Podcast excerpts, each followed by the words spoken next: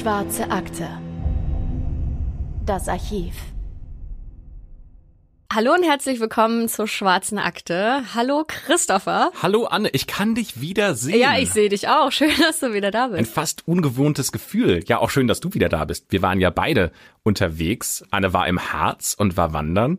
Und äh, du hast gesagt, es wäre zwar schön, aber anstrengend gewesen, weil das Wetter nicht so mitgespielt hat. Ja, also es war äh, nicht ganz so leicht, den Brocken zu erklimmen, ähm, aber nichtsdestotrotz war es richtig cool. Also Sizilien war auch großartig. Also da hat es ja mit dem Wetter besser gepasst, obwohl wir waren in einer Villa, ähm, in der immer wenn es ein bisschen gewindet hat, Ja. dann ist das Wasser ausgegangen und das Internet, weil die da so Schaltungen drin hatten, so Ventile, die quasi alles abstellen, wenn Ja. es irgendwie zu stark stürmt. Und das war gerade in der zweiten Woche immer wieder der Fall, dass es dann halt mal abends gestürmt hat, da ist dann Wind über dieses Haus drüber gegangen und für einen Moment steht so alles still. Du hast kein Internet, kein Strom, kein Wasser. das ist doch mal toll, oder? Das ist so ein nur richtiges mit sich, Spukhaus. Ja, nur mit sich selbst zu beschäftigen. Du hast mir auch von ähm, einem schwarzen Akte-Moment erzählt, den du da hattest. Ja, wir sind nämlich zu einem ähm, Strand gefahren. Das war so 20 Minuten von unserer Wohnung entfernt, in der wir waren. Und das war so unser, ich sag mal in Anführungszeichen, Hausstrand. Das Ding ist halt aber, wenn du abends an den Strand fährst, so am Mittelmeer im Süden, dann wird's einfach sehr, sehr schnell dunkel. Ja. Das heißt, die Sonne geht unter und du denkst so, ah, cooler Sonnenuntergang.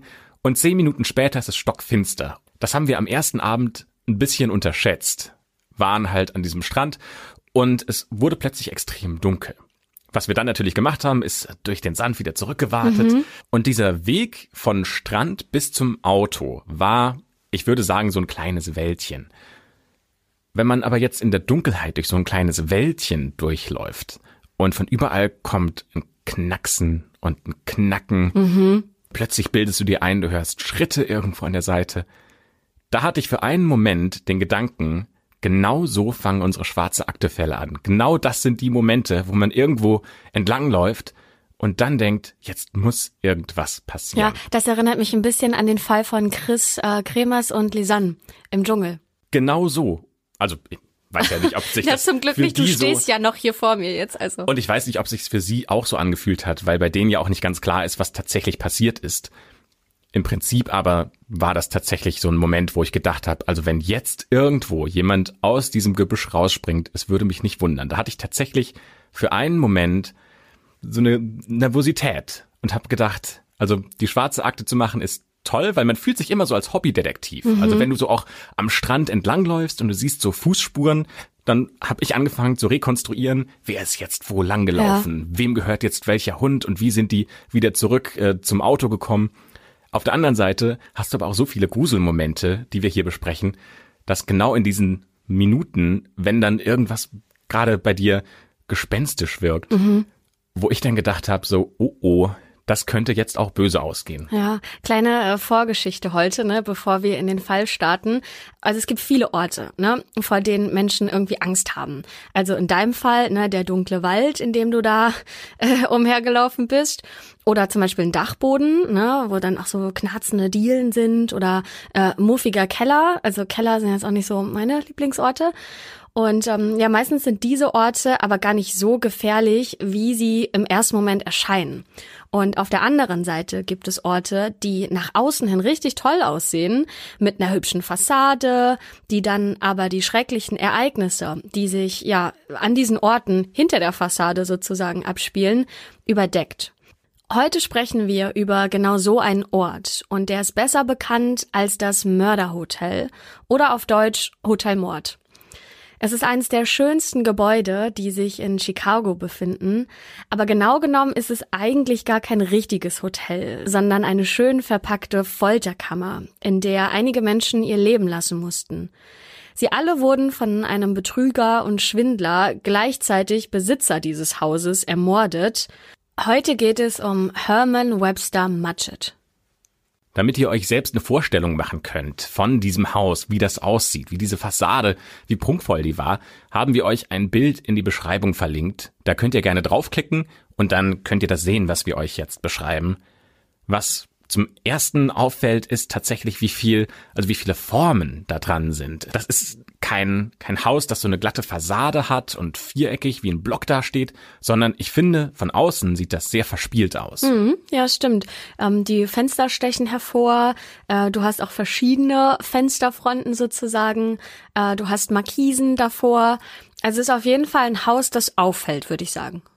Lass uns mal über den Mann sprechen, der dieses Haus gebaut hat und den du gerade auch schon angesprochen hast. Herman Webster Mudgett. Der wird am 16. Mai 1861 in einem kleinen Örtchen im US-Bundesstaat New Hampshire geboren. Seine Eltern sind die ersten Kinder von britischen Siedlern, die nach Amerika eingewandert sind. Später wird er auch bekannt als Dr. Henry Howard Holmes oder kurz H.H. Holmes. Und im Laufe der Folge haben wir uns dafür entschieden, ihn in zwei Namensvariationen zu benutzen. Entweder nennen wir ihn H.H. Holmes oder Herman. Herman sagt über sich selbst, ich habe keinen Grund zu der Annahme, dass die ersten Jahre meines Lebens anders waren als die eines anderen gewöhnlichen Jungen vom Land. Ich weiß, dass ich von liebevollen und religiösen Eltern gut erzogen wurde und dass Abweichungen in meinem späteren Leben von dem strikten und engen Weg der Rechtschaffenheit nicht auf den Mangel an Gebeten einer zärtlichen Mutter oder die Kontrolle eines Vaters zurückzuführen sind, der, wenn nötig, liberal vom Rohrstock Gebrauch gemacht hat, den er nicht mit einer sparsamen Hand geschwungen hat. Auf Deutsch, er wurde häufig verprügelt von seinem Vater, der sehr strikt war, aber seine Mutter war sehr liebevoll. Eine seiner frühesten Erinnerungen von Herman ist der Weg zur Schule, Herman ist fünf Jahre alt und die folgende Geschichte spielt sich also im Jahr 1866 ab. Er läuft jeden Tag an einer Arztpraxis vorbei. Und für den kleinen Herman ist diese Arztpraxis ein Ort des Grauens. Denn er hat panische Angst vor den Bakterien und den Krankheiten, die sich durch die ganzen Kranken, die im Wartezimmer sitzen, ausbreiten könnten. Und auch Angst vor den Geschichten und Gerüchten, die wir ja auch heute von jedem Arzt kennen. Also wer hat nicht Angst vom Zahnarzt oder kennt nicht irgendeine Horrorstory, weil es schrecklich wehgetan hat? Oder denkt sich, dass wenn man da im Wartezimmer sitzt, man die Schreie von Patientenräumen hört. So ungefähr muss sich das auch für Herman angefühlt haben. Und das alles hält ihn davon ab, auch nur einen Fuß freiwillig in ein Gebäude zu setzen, wo dieser Arzt drin ist. Und die Betonung liegt hier aber auf freiwillig. Denn eines Tages machen sich ältere Mitschüler so einen Spaß aus seiner Panik. Und die nehmen Herman an den Füßen und packen ihn, sodass er sich nicht mehr wehren kann und schleifen ihn gemeinsam in diese Praxis. Und natürlich wehrt sich der kleine Herman und versucht alles, um sich da losreißen zu können. Besonders schrecklich findet Herman dort ein Skelett, das sich im Warteraum befindet. Vor diesem hat er besonders viel Angst, weil es sich für ihn, wenn er davor hockt, so anfühlt, als ob sich das Skelett über ihn rüberbeugt und nur darauf wartet, ihn verschlingen zu können. Man könnte meinen, dass der kleine Herman dieser Moment traumatisch mitnimmt, aber genau das Gegenteil ist der Fall, denn er empfindet diese Erfahrung irgendwie als heilsam. Er hat plötzlich von einem Moment auf den anderen keine Angst mehr vor Ärzten und kranken Menschen. Er merkt nämlich, dass Medizin gar nicht so gruselig ist, wie er sich das immer ausgemalt hat, und Skelette faszinieren ihn jetzt sogar. Er möchte mehr über den Körper und die Medizin lernen, und diese Erfahrung in der Arztpraxis ist es auch, warum er später als Arzt arbeiten möchte. Im Alter von ungefähr acht Jahren, also ne, da sind wir jetzt im Jahr 1869, kommt ein Wanderfotograf in das kleine Örtchen, in dem Hermann mit seiner Familie wohnt. Diesen Apparat, der innerhalb von nur wenigen Minuten ein Bild von der Wirklichkeit zaubern kann, findet Herman so spannend, so dass er dem Fotografen anbietet, als Laufburschen für ihn zu arbeiten. Sein Lohn soll dann ein Bild sein, das der Fotograf von Herman macht. Mehrmals läuft der junge Herman also für den Fotografen durch den Ort, um kleinere Aufträge durchzuführen. Als er von einem dieser Aufträge wieder zurück zum Büro des Fotografen kommt, sieht er, wie der Mann halb bekleidet auf dem Schreibtisch sitzt. Herman ist auch vorher schon aufgefallen, dass der Mann ein bisschen humpelt, aber den Grund dafür konnte er sich vorher nicht so genau vorstellen. Denn dem Mann fehlt ein Bein und er sieht eine Apparatur aus Holz und Metallstreben, die sein fehlendes Bein ersetzen, sodass er damit laufen kann. Da müssen Herman fast die Augen aus dem Kopf gefallen sein, denn er kann sich überhaupt nicht vorstellen, dass man ganze Gliedmaßen an einem Menschen ersetzen kann. Das hat er noch nie vorher gehört. Natürlich fällt es auch dem Fotografen auf, dass Herman anfängt zu starren und sich schrecklich unwohl fühlt.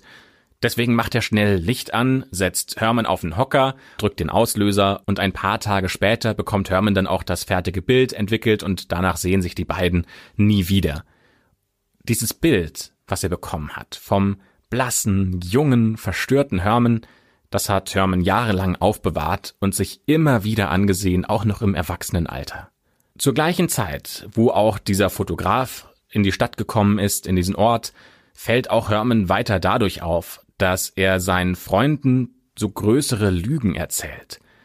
In einer Zeitung zum Beispiel sieht er, dass man sich eine Taschenuhr bestellen kann und in dieser Anzeige steht, die wäre aus Gold.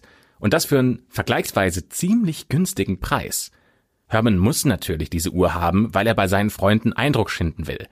Dafür kratzt er jede Münze zusammen, die er finden kann. Ein paar Tage später kommt dann die Uhr bei ihm zu Hause an. Er sucht sich die beste Tasche aus, aus der man die Uhr herausholen kann, damit sie besonders eindrucksvoll wirkt. Außerdem nimmt er einen Freund mit ins Boot und der soll ständig in Geschäften oder vor Nachbarn nach der Uhrzeit fragen, damit Herman dann lässig seine Uhr rausholen kann und damit angeben kann. Als Gegenleistung dafür darf dann der Freund natürlich auch die Uhr halten, aber nur unter der Bedingung, dass Herman mit dabei ist, damit diesem guten Stück nichts passiert. Das ist zumindest das, was sich Herman vorstellt, aber es kommt ganz anders. Die Uhr ist nämlich schneller kaputt, als sich sein toller Ruf aufbauen kann. Das Gold platzt ab, die Uhr läuft nicht mehr, wenn sie aufgezogen wird. Kurz gesagt, Herman ist auf einen Scam reingefallen und hat sich Schrott gekauft. Damit macht er natürlich keinen tollen Eindruck, wie er es eigentlich vorhatte, sondern viel eher wird er zum Gespött seiner Nachbarn und seiner Freunde. Kurz darauf bekommt Herman zum ersten Mal eine saftige Strafe von seinen Eltern und Hausarrest, an den er sich noch ziemlich lange erinnern wird. Eines Morgens bringt er die Kühe der Familie zur Weide, denn die haben eine kleine Herde, die Herman mit versorgen muss. An diesem Morgen sind aber nicht nur die Kühe der Eltern in seiner Kontrolle, sondern auch ein paar Rinder von den Nachbarn, die er ebenfalls zu ihrem gewohnten Futterplatz bringen soll. Ein anderer Nachbar kommt neugierig dazu, während Herman die Tiere antreibt. Und der ist erstaunt, dass der kleine Junge so viele Kühe auf die Weide bringen soll und fragt ihn deshalb, wem denn die anderen gehören würden. Herman lügt dann und sagt, dass sie alle seinen Eltern gehören würden, nur die schönste Kuh wäre seine eigene. Als er dann wieder nach Hause kommt, baut sich sein Vater vor ihm auf, denn der hat inzwischen von dieser Lüge gehört und bevor Herman überhaupt antworten kann, warum er denn gelogen hat und sich vielleicht erklären kann, bekommt er eine Tracht Prügel. Außerdem muss er auf sein Zimmer, darf den ganzen Tag kein Wort sprechen und für den Rest des Tages bekommt er auch kein Essen. Zum Glück hat er aber gute Freunde, die extra bei ihm zu Hause vorbeikommen und ihm einen Korb mit Essen an einer Schnur in sein Zimmer liefern, damit Hermans Eltern davon nichts mitbekommen. Er fällt auch noch durch weitere Streiche auf. Zum Beispiel arbeiten ein Freund und Herman für einen Bauern auf dem Feld und jäten dort Unkraut. Als der aber nicht mit dem versprochenen Lohn rausrückt, trocknen die beiden Jungen das Unkraut, sammeln die Samen und verteilen sie auf dem kompletten Feld des Bauern. Dass die beiden Jungen an dem wuchernden Unkraut schuld sind, ist schnell herausgefunden, denn sie hinterlassen dem Bauern eine Nachricht, nämlich, wer jätet jetzt dein Unkraut? Aber auch das kommt heraus und endet in einer Tracht Prügel und Hausarrest. Warst du auch so ein Strolch oder warst du eher ein braves Kind? Ich war total brav. ich kann mich auch nicht daran erinnern, dass ich jemals Hausarrest bekommen hätte. Nee, ich glaube ich auch nicht. Aber Herman hat nicht nur Unsinn im Kopf. Herman gilt als besonders guter Schüler. Er hat Spaß daran, neue Dinge zu lernen und hat auch außerordentlich gute Noten. Außerdem macht er sich schon in seiner Jugend Gedanken über seine Zukunft und beginnt erste Versuche als Farmer. Das fängt mit zwei Kälbern und mit einem Lamm an, das ihm ein befreundeter Bauer geschenkt hat, und im Laufe der Zeit baut er seine Viehzucht auf über 40 Schafe auf. Das klingt jetzt beeindruckend, aber finanziell war das nicht wirklich ertragreich, aber immerhin war das noch deutlich besser im Vergleich zu dem Geld, was er in späteren Betrügereien verlieren soll, aber da sprechen wir gleich noch drüber. Mit gerade mal 17 Jahren heiratet Herman seine Jugendliebe Clara am 4. Juli 1878. Dann im Alter von 18 Jahren beginnt er ein Medizinstudium, weit entfernt von zu Hause und auch fast pleite. Das Studium findet Herman schrecklich. Er sagt, dass die Universität schon fast Friedhöfe entweiht, weil das, er nennt das das Material, das er in diesem Medizinstudium für Präparationen oder für Übungen benötigt, wird aus diesen Friedhöfen entnommen. In seinen Semesterferien arbeitet er dann zeitweise als Buchverkäufer und verdient dabei aber anders als erhofft nicht das ganz große Geld. Deswegen gibt er diesen Job ziemlich schnell wieder auf und arbeitet weiter an der Universität in der dort verankerten Klinik. Das gibt ihm jetzt natürlich die Möglichkeit, noch mehr über Skelette, Medizin und auch den menschlichen Körper zu lernen. Denn wie gesagt, die Universität bekommt Leichen gestellt und damit kann er natürlich extrem viele Experimente in dieser Zeit durchführen und sie sezieren. Im Jahr 1884, im Alter von 23 Jahren, beendet er dann das von ihm so gehasste Studium. In diesem Jahr passiert aber noch was, nämlich Herman und Clara trennen sich. Freunde der beiden wundern sich, dass das nicht schon viel früher geschehen ist, denn Herman ist Clara gegenüber gemein und ungeduldig und er soll ihr gegenüber sogar gewalttätig geworden sein. Deswegen zieht sie auch aus der Wohnung aus und sie nimmt auch den gemeinsamen Sohn Robert mit, der mittlerweile sogar vier Jahre alt ist. So Herman hat jetzt also sein Studium abgeschlossen, ähm, der ist jetzt wieder alleine und hat einen Traum, den er ja schon seit sehr jungen Jahren hat. Er will Arzt werden aber es ist wahnsinnig schwierig, eine gute Stelle dafür zu finden. Deswegen arbeitete er erstmal als Verkäufer für eine Firma in Portland im Bundesstaat Maine. Dann geht er nach New Jersey und arbeitet dort als Lehrer und schließlich eröffnet er seine eigene kleine Praxis. Damit gewinnt er zwar Ansehen, aber kein Geld. Einige Jahre lang arbeitet er so mühsam, aber er sieht keine Früchte für seinen Erfolg. Dann hat er aber eine Idee. Die hat er schon seit College-Tagen und die hat er mit einem Freund ausgetüftelt, die beide so als ihren letzten Plan mehr ausgeheckt haben, den sie sich vornehmen wollten, wenn es mit dem Arztsein nichts bringt. Sein Freund, der ist tatsächlich Arzt, also der hat es schon geschafft, diese Karriere anzustoßen, der verdient aber auch nicht so viel Geld, dass er damit jetzt richtig glücklich wäre. Die beiden wollen das große Geld, also das ganz große Geld. Und deswegen setzen sie ihren Plan B, den sie sich ausgeheckt haben, in die Tat um. Und der ist ziemlich kurios. Und es kommt auch noch ein weiterer Mann ins Spiel, dem die beiden vertrauen. Dieser hat gerade erst einen Unfall überlebt und genau das macht es auch einfach, ihn von dem Plan zu überzeugen. Er soll nämlich seine Lebensversicherung erhöhen auf insgesamt 40.000 Dollar. Die Versicherung sollte das schon verstehen, denn nach so einem Unfall ist es natürlich wichtig, dass der Mann seine Familie absichern kann, sollte er sterben. Die Idee ist jetzt folgende. Es soll so aussehen, als ob der Mann seine Frau und Kinder umbringt und später dann selbst stirbt. Seine Leiche soll anschließend gefunden werden. Und zwar in der Kleidung, die der Mann getragen hat, als er zum letzten Mal lebend, lebend in Anführungsstrichen, gesehen wurde. Bei der Leiche soll dann ein Brief liegen, in dem der Mord an der Frau und den Kindern genauer beschrieben wird. Der Mann soll betrunken gewesen sein, als er seine Familie ermordet hat und ihre Körper später in Lagerhäuser abgelegt haben. Danach soll er, als er seine Tat realisiert hat, selbst keinen Sinn mehr in seinem Leben gesehen haben und sich umgebracht haben. Und diese 40.000 Dollar Lebensversicherung soll dann an einen Verwandten ausgezahlt werden, der im Brief erwähnt wird. In den Augen von Herman und seinem Freund ist das ein extrem geschickter Versicherungsbetrug. Und der Mann, der seine Familie und sich natürlich nicht wirklich umbringen soll, äh, die sollen zu der, zu der Familie in den äh, Westen der USA ziehen, also zu den Verwandten, die im Brief genannt werden. Die Versicherungssumme soll dann unter den Verwandten, dem Mann, Herman und dem Freund aufgeteilt werden. Und das zu organisieren war aber extrem schwierig, denn um diesen Fall echt aussehen zu lassen, und jetzt wird's völlig verrückt, benötigen sie ja vier Leichen. Also die der Frau, der zwei Kinder und des Mannes, damit deren Überreste ja noch gefunden werden können. Leichen zu bekommen ist jetzt natürlich nicht die einfachste Sache der Welt. Das fällt ja auf. Auch wenn Herman und sein Freund Ärzte sind, wenn sie irgendwo mal nach Leichen fragen, ob sie die bekommen könnten, das ist hochverdächtig. Das heißt, sie müssen erstmal einen Plan entwickeln, wie sie überhaupt an Leichen rankommen. Herman hat diesen Weg ja schon häufiger durchgemacht, der war ja schon an einer Universität und der weiß, dass er dort auch relativ einfach Leichenmaterial in Anführungszeichen, so wie er das nennt, bekommt und dass er nur an eine Universität kommen muss, um dort Leichen zu bekommen. Dafür reisen sie, um das hinzubekommen, durch den kompletten Osten der USA. Immer wieder bekommen sie Leichen gestellt und nehmen die dann sogar mit, also verpacken die gerecht, sodass die nicht verfaulen und schicken die dann quasi von Ort zu Ort, damit sie die schon in Anführungszeichen parat haben. Tatsächlich sind sie damit sehr weit gekommen und sie hatten schon alles vorbereitet.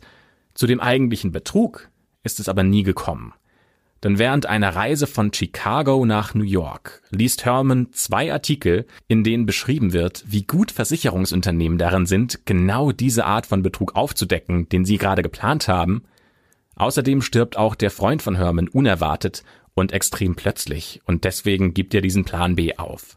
Jahre später wird Herman aber zugeben, dass das gar nicht das erste Mal war, dass er diesen Betrug geplant hat, sondern dass er während seiner Studienzeit genau diesen Versicherungsbetrug etliche Male durchgeführt hat.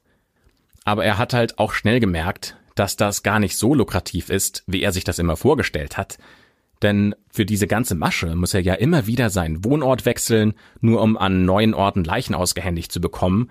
Dann muss er auch diese Leichen transportieren. Ja, und das alles ist wahnsinnig teuer. Außerdem muss er manchmal schnell aus diesen Orten verschwinden, weil das natürlich sehr verdächtig ist, wenn jemand dorthin kommt, der ist noch nicht lange da und der möchte eine Leiche haben. Und die Leute, die finden das schon ziemlich sketchy. Herman wird in einem Ort sogar verdächtigt, dass er Morde begangen hat, um Leichen zu haben, die er dann als Ersatz platzieren kann. Aber das, sagt Herman, habe ich nie getan, das weist er strikt von sich. Herman sagt, in dieser Zeit wäre er einfach nur ein kleiner, einfacher Betrüger gewesen und dafür war er auch ziemlich schnell in den Orten, in die er gereist ist, bekannt.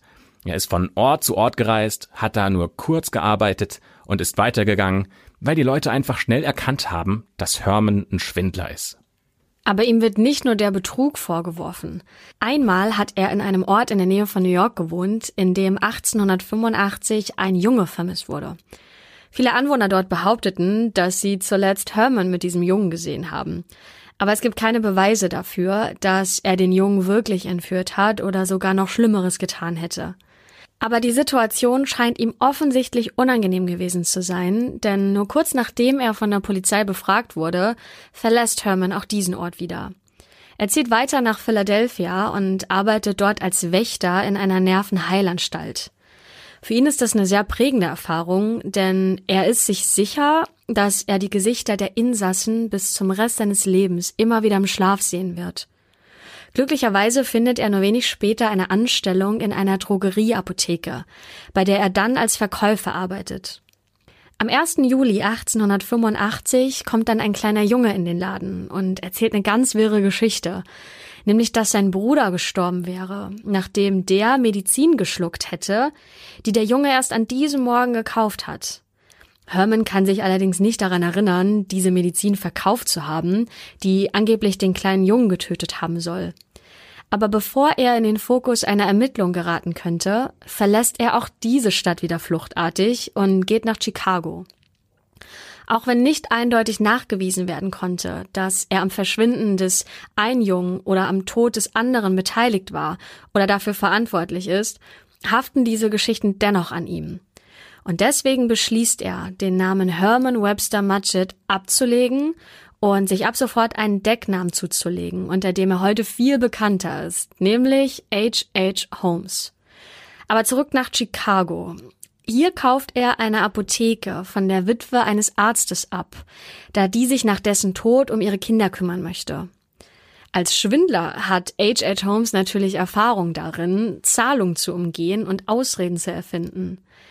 Die Witwe wird nämlich keinen Cent von ihm bekommen und verzichtet sogar anschließend auf einen Rechtsstreit.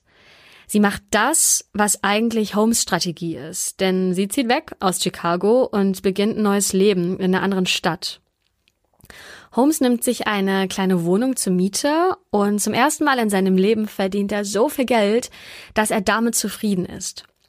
Allerdings bekommt das sein Vermieter mit und möchte seinen Teil vom Kuchen abhaben, denn bei einem gut verdienenden Arzt konnte man nämlich problemlos die Miete erhöhen, denn ja, man konnte die ja zahlen, ne? Und um sich davor zu schützen, dass er wegen seines gut laufenden Businesses ausgenommen wird, sieht Holmes eine Lösung, die er durch das Fenster seiner Wohnung sehen kann, nämlich ein leerstehendes Gebäude gegenüber. Werbung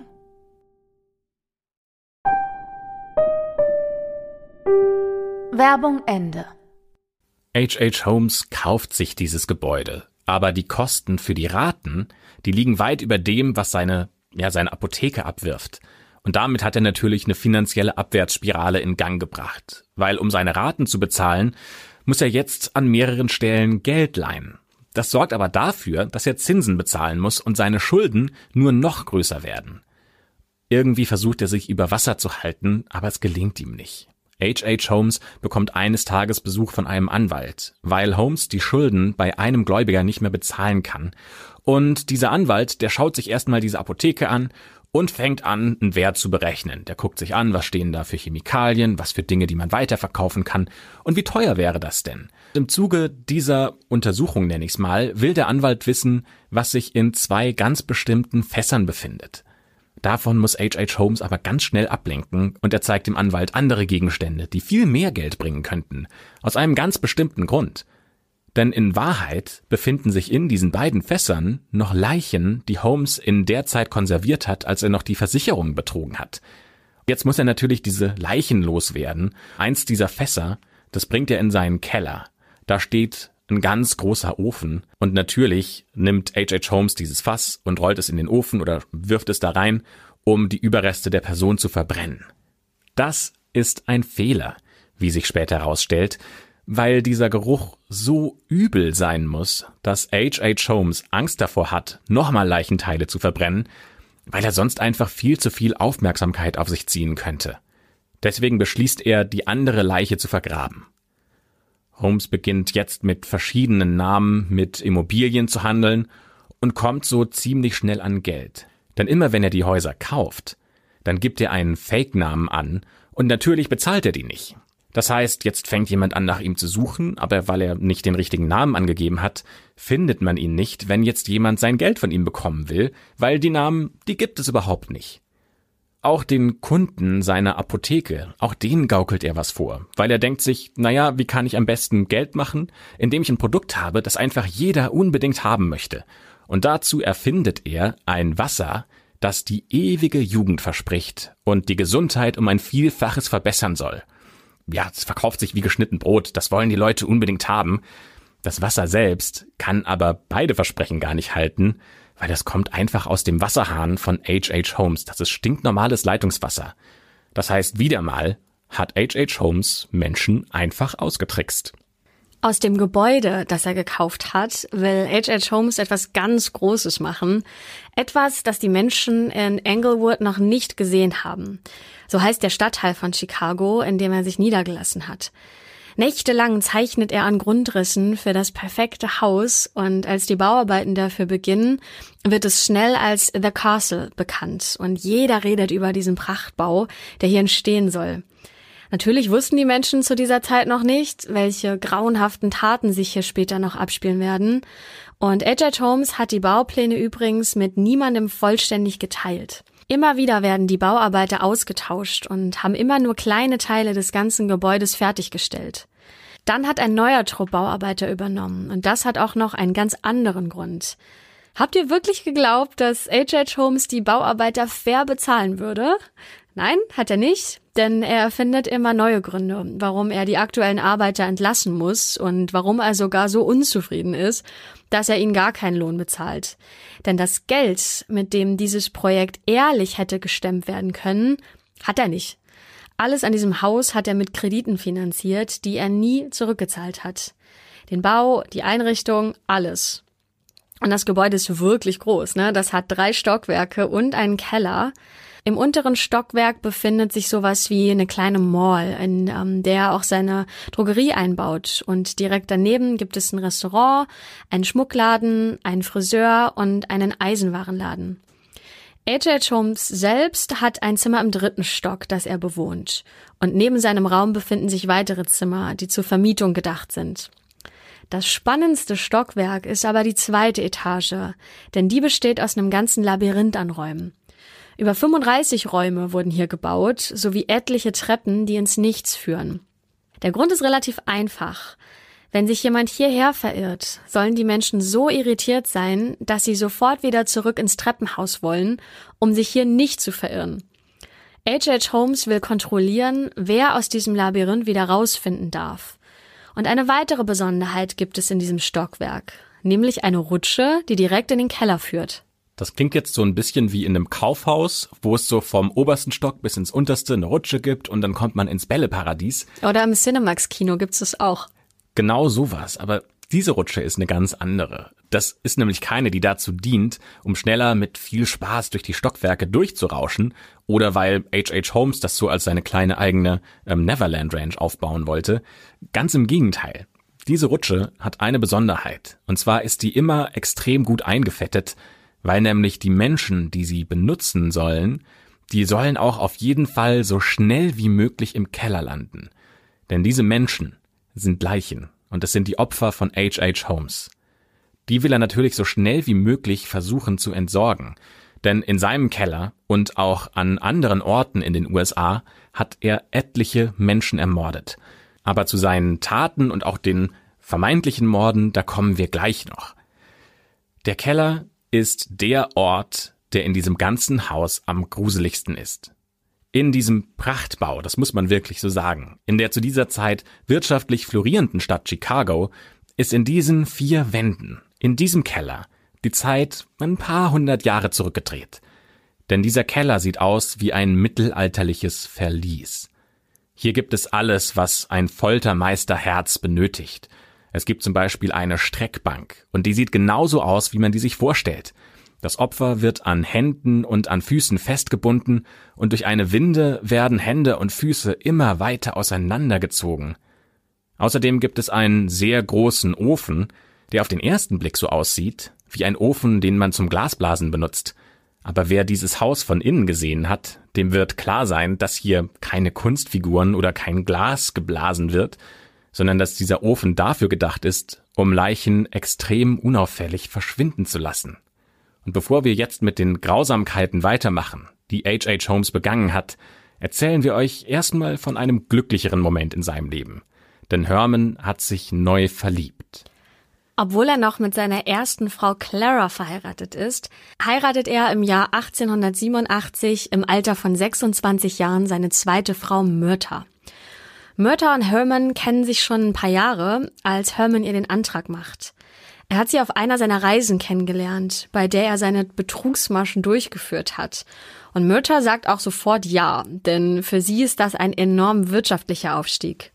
Durch diese Heirat kann sie weg vom Land mit der harten Feldarbeit und rein in die Stadt als Frau des Besitzers dieses wunderschönen Palastes und sie kann ein High Society Leben führen. Zumindest sieht das in ihrer Vorstellung so aus. Die Realität allerdings enttäuscht sie sehr, denn statt Champagner zu schlürfen und mit den anderen reichen Damen der Stadt ins Theater zu gehen, beauftragt Herman sie damit, die Drogerie zu führen. Denn in dieser Zeit, in der sie die Geschäfte führt, kann er durch weitere Schwindeleien für mehr Geld sorgen. Immer, wenn er da ist, muss Mörter mit anhören, wie andere Frauen der Stadt mit ihrem Mann flirten. Natürlich ist er begehrt, ne? Denn nach außen hin lebt er ja ein Luxusleben. Zwei Jahre nach ihrer Hochzeit bekommen die beiden ein Kind, Lucy. Mörter macht das Leben in Chicago immer weniger Spaß, denn sie muss den ganzen Tag hinter der Ladentheke stehen, was sie überhaupt nicht mag und außerdem noch auf ihr Neugeborenes aufpassen. Herman ist mittlerweile davon so genervt, ihm passt eine nörgelnde Ehefrau zu der Zeit gar nicht und deswegen besorgt er einen Ersatz, damit sie nicht weiter im Laden stehen muss. Mörter kümmert sich jetzt um die Buchhaltung, und diese Ersatzperson heißt Benjamin Pietzel. Der ist ein Alkoholiker, der nach Chicago gekommen ist, um seine Frau und seine fünf Kinder zu versorgen. Herman hat natürlich extrem darauf geachtet, dass er Benjamin vertrauen kann. Denn Herman selbst ist gerade extrem schwer beschäftigt und er muss sich ja ständig merken, wem er welche Lüge mit welchem Namen erzählt hat, damit er sich da nicht verzettelt. Seine Betrügereien sind zum Vollzeitjob geworden und er muss höllisch aufpassen, dass er sich nicht durch eine kleine Unachtsamkeit verrät und dadurch sein ganzes Projekt in Gefahr gerät. H.H. Holmes lernt Benjamin kennen, weil sich Benjamin auf eine Zeitungsannonce bewirbt. Er hat von diesem großen Bauprojekt gehört, von The Castle, das gerade noch im vollen Gange ist. Eigentlich will er nur als Bauarbeiter mitarbeiten, aber Herman hat einen guten Riecher. Herman kann nämlich erkennen, ob jemand genauso gewieft ist wie er selbst und ob jemand schon mal gegen das Gesetz verstoßen hat. Benjamin hat eine große Familie, der hat Alkoholprobleme und er hat wenig Geld. Dass er selbst schon mal gestohlen oder betrogen hat, das liegt für Herman schon fast auf der Hand. Deswegen wird Benjamin mehr als nur ein Mitarbeiter. Der wird eine Art Partner. Denn Herman spannt ihn in seine Betrugsmaschen mit ein. Der wird zu einem Komplizen. Als Gegenleistung bekommt Benjamin dafür einen Anteil an den erbeuteten Summen. Damit ist Herman für die Familie von Benjamin quasi schon sowas wie ein Wohltäter. Denn Herman hilft der Familie damit, dass sie in Chicago ein neues und stabiles Leben aufbauen können. Für Herman ist Benjamin eine Riesenunterstützung, denn durch seine Hilfe hat er Zeit für eines seiner größten Hobbys. Und das ist Mord. Das muss irgendwann in den 1890er Jahren gewesen sein, dass Herman zum ersten Mal ein Opfer in seinem prächtigen Haus umgebracht hat. Dieser Ort, dieses Haus wird deswegen später auch als das Mörderhotel bekannt. Sein erstes Opfer heißt Julia Connor. Sie ist die Assistentin von Herman und mit seinem Charme schafft er es, Julia zu verführen. Die beiden beginnen also eine Affäre und Herman überzeugt sie davon, mit ihrer Tochter zu ihm in sein Haus zu ziehen. Für Julia klingt es ziemlich verlockend. Ähnlich wie Mörter macht sie sich Hoffnung, ein neues Leben in Saus und Braus zu führen. Aber in Wirklichkeit steht sie jetzt unter dem ständigen Einfluss und der Kontrolle von Herman. Ein paar Monate später findet Julia heraus, dass sie von Herman schwanger geworden ist und ihr ist sofort klar, dass sie kein Kind mehr ohne Vater großziehen möchte. Deswegen fordert sie von Herman, dass er sie zur Frau nimmt. Wahrscheinlich ist ihr nicht bewusst, dass er schon mit Mörder verheiratet ist und so kommt es Herman überhaupt nicht in den Sinn, Julia zu heiraten. Aber er ist ja ein geschickter Lügner und erzählt ihr, dass er sie heiraten würde und die beiden eine gemeinsame Zukunft haben, wenn sie ihm nur erlauben würde, das Kind abzutreiben. Julia stimmt dem zu und ist damit die erste Person, die in dem Keller am Weihnachtsabend im Jahr 1891 stirbt. Herman sagt später, dass sie durch Komplikationen bei der Operation gestorben sei. Und er verkauft ihr Skelett an eine Universität und macht so aus diesem Unglück sogar noch Geld. Seit diesem Abend fehlt übrigens auch von Julias Tochter jede Spur. Herman sagt, dass er nicht wisse, wo das Kind sei, und es wurde aber nie wieder gesehen. Das nächste Opfer heißt Wade Warner. Wade ist ein Ofenbauer. Herman lässt sich von ihm ein komplexes Heizrohrsystem in seinem Haus installieren, in dem Castle, aber der hat natürlich nie vorgehabt, dieses System zu bezahlen. Aber Wade ist selbst Geschäftsmann, der hat schon viele billige Tricks gesehen und der lässt sich nicht so leicht abschütteln. Beim letzten Gespräch der beiden sagt Herman, dass irgendwas an diesem Ofen kaputt sein muss und bittet Wade, dass er danach schaut, wie er das reparieren kann. Dieser Heizofen befindet sich im Keller des Hauses. Da kriecht Wade dann rein in den Ofen und will sich selbst ein Bild von der Lage machen. Aber wie bei Hänsel und Gretel, genau so kann man sich das vorstellen, schließt Herman hinter Wade den Ofen zu und stellt Öl und Gas auf die höchste Stufe, und das hat Herman sogar zugegeben. Er sagt nämlich in einer späteren Aussage, dass er nebendran gestanden hat, während Wade komplett verbrannt ist. Nach den nächsten Opfern muss Holmes gar nicht mehr suchen, weil die kommen einfach so zu ihm. In Chicago findet nämlich zu dieser Zeit eine große Messe statt. Holmes kann Investoren davon überzeugen, dass sein Haus das perfekte Hotel sein könnte. Der hat ja etliche Stockwerke, etliche Zimmer und er könnte einige Menschen aufnehmen. Der hat aber gar kein Interesse daran, seine Zimmer zu vermieten, aber er nimmt natürlich das Geld der Investoren gerne, um sich selbst luxuriöse Möbel zu kaufen, und unter diesem Vorwand fällt dieser Betrug natürlich gar nicht auf. Als nächstes inseriert Herman sein Haus als Hotel in der Zeitung und bekommt auf dieses Inserat viele Anfragen. Aber er lädt immer nur vereinzelte Personen ein, und meistens sind das Frauen. Er stellt diesen Personen ein Zimmer zur Verfügung, aber dieses Zimmer ist kein normales Zimmer. Es ist mehr so ein Big Brother Zimmer. Das steht nämlich voll unter seiner Kontrolle. Er hat an vielen Stellen heimliche Gucklöcher eingebaut, die Wände sind schallisoliert, sodass kein Geräusch nach außen dringen kann, und es gibt sogar eigene Gasleitungen, die in diesen Zimmern liegen, damit Herman auf Knopfdruck Gas in diese Zimmer strömen lassen kann. Dann, das macht er natürlich, schaut er durch die Gucklöcher dabei zu, wie seine Opfer ersticken und wie sie ihre letzten Atemzüge machen. Die meisten Leichen präpariert er gemeinsam mit Benjamin und verkauft die Skelette dann an Universitäten und Krankenhäuser. Doch dann wird Benjamin zum Problem, da seine Alkoholsucht immer schlimmer wird. Und er weiß ja ganz genau, was in diesem Palast von Herman passiert. Und gerade viele Gläubiger und Investoren Geld von Herman haben wollen. Wenn er sich jetzt verplappert oder ihn jemand unter Druck setzt, wenn er sich gerade im Rausch befindet oder verkatert ist, dann könnten all die Untaten von Herman aufgedeckt werden. Außerdem verlangt Benjamin mittlerweile mehr Geld und er könnte alles ausplaudern, wenn der Streit ums Geld eskaliert. Das muss Herman natürlich in seinem eigenen Interesse verhindern. Und deswegen sieht er nur eine einzige Lösung. Benjamin muss sterben. Ihn aber einfach so wie seine anderen Opfer zu beseitigen, wäre viel zu auffällig. Der Verdacht würde dabei sofort auf ihn fallen. Das heißt, hier muss Herman geschickter vorgehen. Er muss den Mord so vertuschen, dass es wie ein Unfall aussieht. Und für diesen Plan nutzt er eine Taktik, die er schon häufig genutzt hat, nämlich den Lebensversicherungsbetrug mit den falschen Leichen. Herman kann Benjamin davon überzeugen, eine große Lebensversicherung abzuschließen. Dann faken sie seinen Tod und teilen sich später das ausgezahlte Geld. Diesen Plan durchzuführen sollte länger dauern als geplant, denn die beiden machen sich auf den Weg auf eine Reise, bei der Benjamin sterben soll. Aber während dieser Reise fliegt ein Betrug von Herman auf. Dafür muss er zum ersten Mal für mehrere Monate ins Gefängnis. Aber sie kommen beide wieder auf freien Fuß, sowohl Benjamin als auch Herman, und sie reisen gemeinsam nach Philadelphia, da geben sie sich als Patentanwälte aus. Eines Morgens hat ein Erfinder einen Termin mit Benjamin, weil er sich ein Patent sichern möchte. Aber als er zum Büro der beiden kommt, da ist niemand da.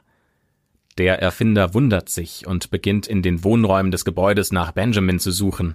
Als er gerade um die Ecke biegt, sieht er hinter einem Sofa eine Person liegen. Der Erfinder eilt da natürlich sofort hin und findet eine Leiche, deren Gesicht vollkommen ausgebrannt ist. Die Polizei kommt und untersucht den Fall und sie sagt, dass es eine stark brennbare Chemikalie gewesen sein muss oder vielleicht sogar mehrere Chemikalien in Kombination, die diese Verletzungen verursacht haben. Und noch was fällt den Ermittlern auf. Im Magen der Leiche befindet sich Chloroform. Die Person muss es getrunken haben, bevor sie gestorben ist, das deutet also alles erstmal auf einen Suizid hin. Aber wenn man das dann nochmal durchdenkt, wie sollen denn die Chemikalien in seinem Gesicht abgebrannt sein, wenn die Person vorher bewusstlos geworden ist? Aber um diesen ganzen Fall noch besser lösen zu können, muss erstmal die Leiche identifiziert werden. Und der erste Verdacht ist natürlich, das ist Benjamin, der sich selbst umgebracht hat. Das heißt, erstmal muss Benjamin identifiziert werden. Und um das zu bezeugen, reist die 15-jährige Tochter von Benjamin nach Philadelphia. Die schaut sich die Leiche an, kann bezeugen, das ist mein Vater, und nachdem das geschehen ist, zahlt die Versicherung tatsächlich die vorher vereinbarte Summe an die Frau von Benjamin, die heißt Carrie. In dem Moment denkt Carrie aber noch, dass das Teil des geplanten Versicherungsbetrugs ist, und für sie ist das der ganz normale Ablauf, den sie vorher zu dritt besprochen haben. Herman will aber das ganze Geld für sich. Deswegen verhindert er, dass die Tochter von Carrie und Benjamin zurück nach Chicago reist, weil die weiß ja mittlerweile, dass der echte Benjamin gestorben ist. Und er überzeugt Carrie, dass sie lieber nach Philadelphia kommt, um dann mit Herman, mit Benjamin, von dem Carrie ja noch glaubt, dass er lebt, und ihrer Tochter dann weiterzureisen. Herman erzählt Carrie dann, dass der Betrug schon fast aufgeflogen wäre und dass sie alle erstmal untertauchen müssen. Am sichersten wäre es, wenn Carrie ihre anderen Kinder vorschickt und dann selbst nachkommt. Herman reist mit den Kindern quer durch die USA und Kanada, Carrie immer im Abstand von einigen Tagen hinterher. Durch Briefe lässt Herman sie wissen, wo sie als nächstes hinkommen soll. Und er fordert sie auf, ihm Geld zukommen zu lassen, damit er sich um die Kinder und um Benjamin kümmern kann, von dem Carrie ja immer noch glaubt, dass er lebt. Natürlich will Carrie das Beste für ihre Kinder und deswegen schickt sie ihm auch bereitwillig große Summen Geld. Herman hatte also die Familie von Benjamin fest in seiner Hand und trotzdem hat er jetzt einen riesigen Fehler gemacht, denn er war einfach zu gierig. Während er im Gefängnis saß, hat er einer Mitgefangenen von dem Versicherungsbetrug erzählt und ihr 500 Dollar von der Prämie versprochen. Diese Summe hat sie allerdings nie bekommen. Und als sie dann mitbekommt, dass der echte Benjamin gestorben ist, kann sie sich bestens vorstellen, welchen Plan sich Herman da überlegt hat. Sie erzählt dann einer Gefängniswache alles, was sie über Herman weiß und dass sie sich sicher ist, dass er Benjamin getötet hat, um die Versicherungssumme abzustauben. Am 17. November 1884 findet die Polizei H.H. Holmes in Boston und nimmt ihn wegen des Mordes an Benjamin Pitzel fest. H.H. Holmes besteht aber darauf, auf der Geschichte, dass Benjamin sich selbst das Leben genommen hat. Das will ihm aber natürlich niemand glauben, denn es bleiben ja noch die Fragen offen, zum Beispiel, warum sich die Chemikalien entzündet haben, obwohl Benjamin vorher Chloroform getrunken hat. Außerdem wollen die Ermittler natürlich wissen, wo die Kinder von Benjamin und Carrie sind. Herman gibt ihnen dafür mehrere Adressen an die Hand, an denen sie die Kinder, wie er sagt, gesund und lebend finden können. Aber egal, wo er sie hinführt, die Kinder sind nicht da. Den Polizisten wird schnell bewusst, dass Herman nur mit ihnen spielt. Deswegen setzen sie einen Detektiv darauf an, dass er die Spuren von Holmes Reise mit den Kindern zurückverfolgt. Das ist zum Glück ziemlich gut machbar, weil Alice, das ist das älteste der drei Kinder, also die, die Benjamin identifizieren sollte, die hat Briefe an ihre Mutter geschrieben. Sie hat sie aber Herman gegeben und hat ihn gebeten, die abzuschicken. Und Überraschung, das hat er natürlich nicht gemacht. Der hat sie nie abgeschickt, aber er hat sie immer aufbewahrt. Auf jedem dieser Briefe ist das Datum und der Ort, an dem sie sich gerade befinden, notiert. Das heißt, der Detektiv weiß ungefähr, wie sie durch die USA gereist sind. Außerdem bekommen die Polizisten einen Durchsuchungsbefehl für The Castle, für das Haus in Chicago, dem Mörderhotel. Und da treten sie auch ein. Am 19. Juli 1895 betreten sie das Haus. Im obersten Stockwerk finden sie nur das Zimmer, das Herman bewohnt hat. Der zweite Stock ist zwar sehr merkwürdig aufgebaut, aber hat auch keine weiteren Beweise geliefert, mit denen sie etwas anfangen können. Aber als sie in den Keller gegangen sind, da hat es ihnen die Sprache verschlagen. Denn plötzlich haben sie Beweise für die Morde, die hier stattgefunden haben müssen. Im Keller liegen etliche Knochen, blutverschmierte Kleider und es gibt auch getrocknetes Blut an einem Seziertisch. Mit diesen Beweisen wird Herman konfrontiert und er gesteht sogar einige Morde. Mit diesen Geständnissen spielt er aber nur das Spiel mit der Polizei weiter. Denn die ist irritiert, die fängt an, über diese Opfer, von denen Herman erzählt hat, zu recherchieren und stellt fest, dass die Menschen, über die Herman gesprochen hat, tatsächlich noch leben. Der hat ihnen einfach falsche Namen genannt. Das sind einfach Menschen, von denen er die Namen wusste. Und als bei denen die Polizei vor der Tür steht und sie fragt, warum sie noch leben, da waren die wahrscheinlich auch total irritiert. Es gibt nur drei Opfer, bei denen Herman sehr wahrscheinlich die Wahrheit gesagt hat. Und das sind die Kinder von Benjamin und Carrie. Herman gesteht, dass er zwei Kinder in Toronto ermordet hat, indem er sie in eine Kiste gesteckt hat und so lange Gas hat einströmen lassen, bis die beiden Kinder erstickt sind. Das dritte Kind hat er in Indianapolis mit einer Überdosis Medikamente umgebracht. Der Detektiv, der sich auf die Spurensuche gemacht hat, kann die Geschichte zwar nicht bestätigen, aber er findet die Überreste der Kinder an den Orten, die Herman genannt hat. Am 28. Oktober 1895 wird H.H. Holmes wegen eines einzigen Mordes angeklagt, nämlich dem am Benjamin. Der berührendste Moment ist, als im Gerichtssaal die Briefe von Alice vorgelesen werden. Ihre Mutter Carrie hört dabei zu, wie die Worte ihrer Tochter vorgelesen werden. Wie sehr, sie, wie sehr sie ihre Mutter vermisst, wie sehr sie ihren Vater vermisst und wie schlecht Herman sie und ihre Geschwister auf der Reise behandelt. Das muss ihrer Mutter das Herz gebrochen haben, und die Zuschauer im Gerichtssaal haben mit einer hörbaren Stille Anteil an ihrer Trauer genommen. Wegen des Mordes an Benjamin wird H.H. Holmes zum Tod am Strick verurteilt, was dann auch am 7. Mai 1896 durchgeführt wurde. Herman hat kurz vorher noch einen letzten Wunsch, denn er hat Angst davor, dass Ärzte und Wissenschaftler sein Gehirn untersuchen möchten, um herauszufinden, warum er ein so schlimmer Mensch geworden ist. Er möchte also um jeden Preis verhindern, dass sein Gehirn Teil von Untersuchungen wird. Und dieser Wunsch wurde ihm auch tatsächlich gewährt. Das ist der ganze Fall von Herman Webster Mudgett oder auch H.H. Holmes. Ehrlich gesagt, was ich mir in diesem ganzen Fall gedacht habe, der ist ja sehr jung ist ja zum Tode verurteilt worden, mhm. wie viel er in diesen kurzen Jahren erlebt und gemacht hat. Also unabhängig davon, dass das jetzt grausam war, was er getan hat. Aber das, das alles in so 34 Jahre waren es, glaube ich, zu packen, ist schon, da muss man schon dranbleiben. Ich finde es auch völlig verrückt, dass du mitten in Chicago dieses Prachthaus hat, was jeder kennt, alle irgendwie schön fanden und was sich dann da hinter der Fassade abgespielt hat im Keller. Also ich finde, die Geschichte wirkt überhaupt nicht echt, oder? Das klingt so ausgedacht für einen Film, für einen ähm, Krimi oder so. Aber dass das tatsächlich passiert ist, finde ich, ist doch völlig verrückt. Seitdem ist dieses Haus auch Touristenmagnet und ist ja immer noch eins der, der Prachtbauten mhm. in Chicago. Ich finde das schon wahnsinnig, wie dieser Mensch, H.H. Holmes, es geschafft hat, Menschen an der Nase herumzuführen. Mhm. Weil gerade beim Bau dieses, dieses Gebäudes muss doch, also so wenn man sich das einmal so durchdenkt, dann muss doch irgendwann einer mal auf die Idee kommen und sagen, wir müssen das stoppen. Ja. Entweder die, die ihm Geld geliehen haben und nie Geld bekommen haben, oder Bauarbeiter, weil selbst wenn du deine Bauarbeiter immer wieder rausschmeißt, muss doch ein Bauarbeiter gedacht haben, also hier jetzt eine Leitung zu verlegen, das ist ungewöhnlich, mhm. das passt irgendwie nicht so ins Bild. Oder wenn du auf die Baustelle kommst und eine neue Mauer ziehen willst, du musst erstmal irgendwie durch drei Treppen hindurch in diesem zweiten Stockwerk, bis du überhaupt mal irgendwie deine Materialien da ablegen kannst.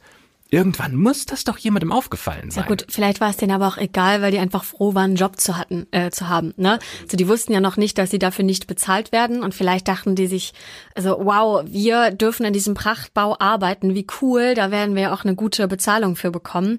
Wussten die ja alles nicht. Ne? Aber weißt du, was ich mich äh, gerade gefragt habe? Wir haben gar kein Bild von ihm besprochen.